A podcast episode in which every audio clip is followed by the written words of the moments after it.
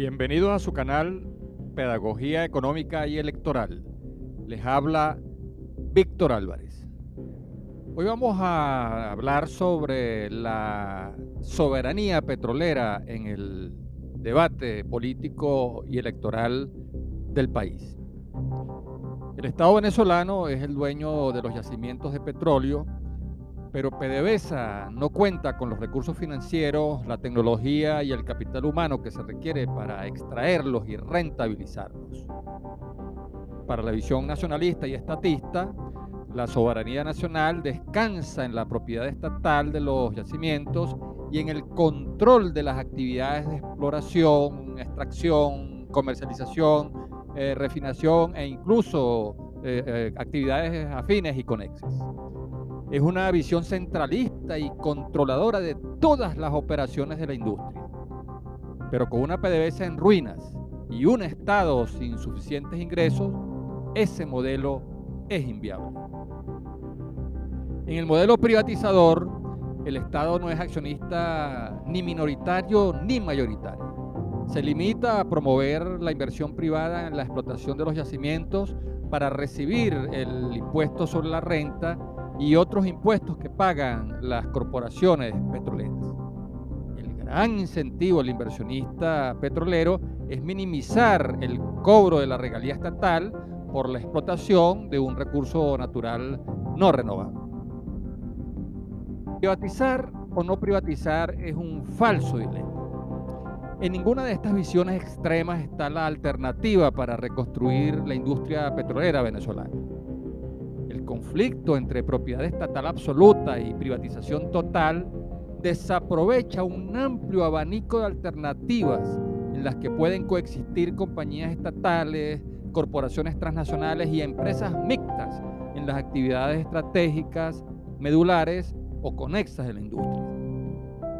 El interés nacional debe explorar nuevas oportunidades en esta amplia gama de modelos de negocios e inversión que lejos de ser excluyentes, son complementarios entre sí.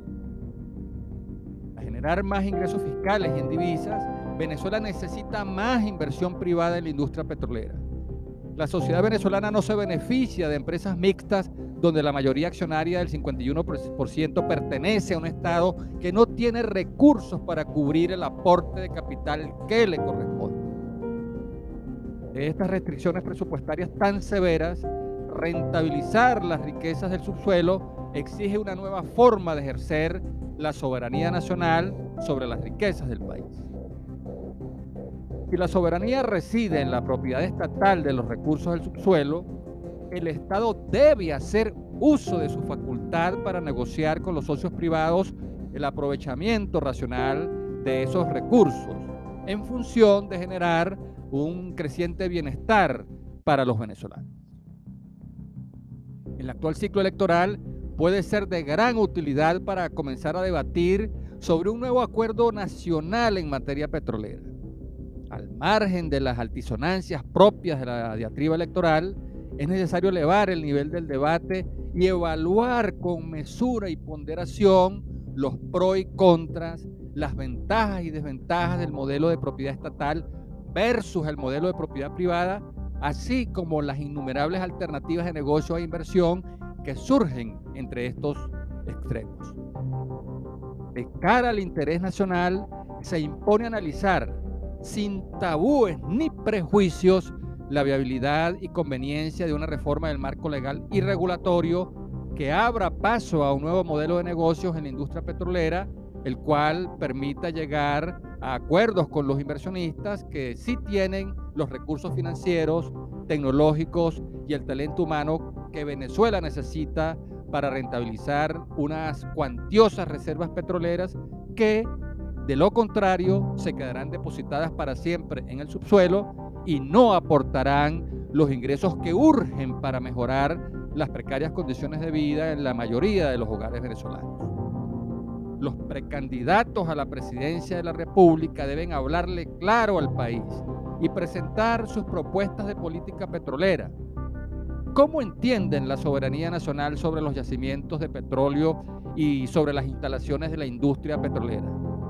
cuáles son las actividades de la cadena productiva que deben quedar reservadas al Estado, cuál es el papel que le corresponde jugar a la inversión privada en el desarrollo de las actividades estratégicas, medulares y conexas de la industria. ¿Cuál es el límite de la propiedad pública y hasta dónde debe y puede llegar la inversión privada? Tienen ustedes la palabra, precandidatas y precandidatos. Hasta aquí nuestro análisis. Habló para ustedes Víctor Álvarez.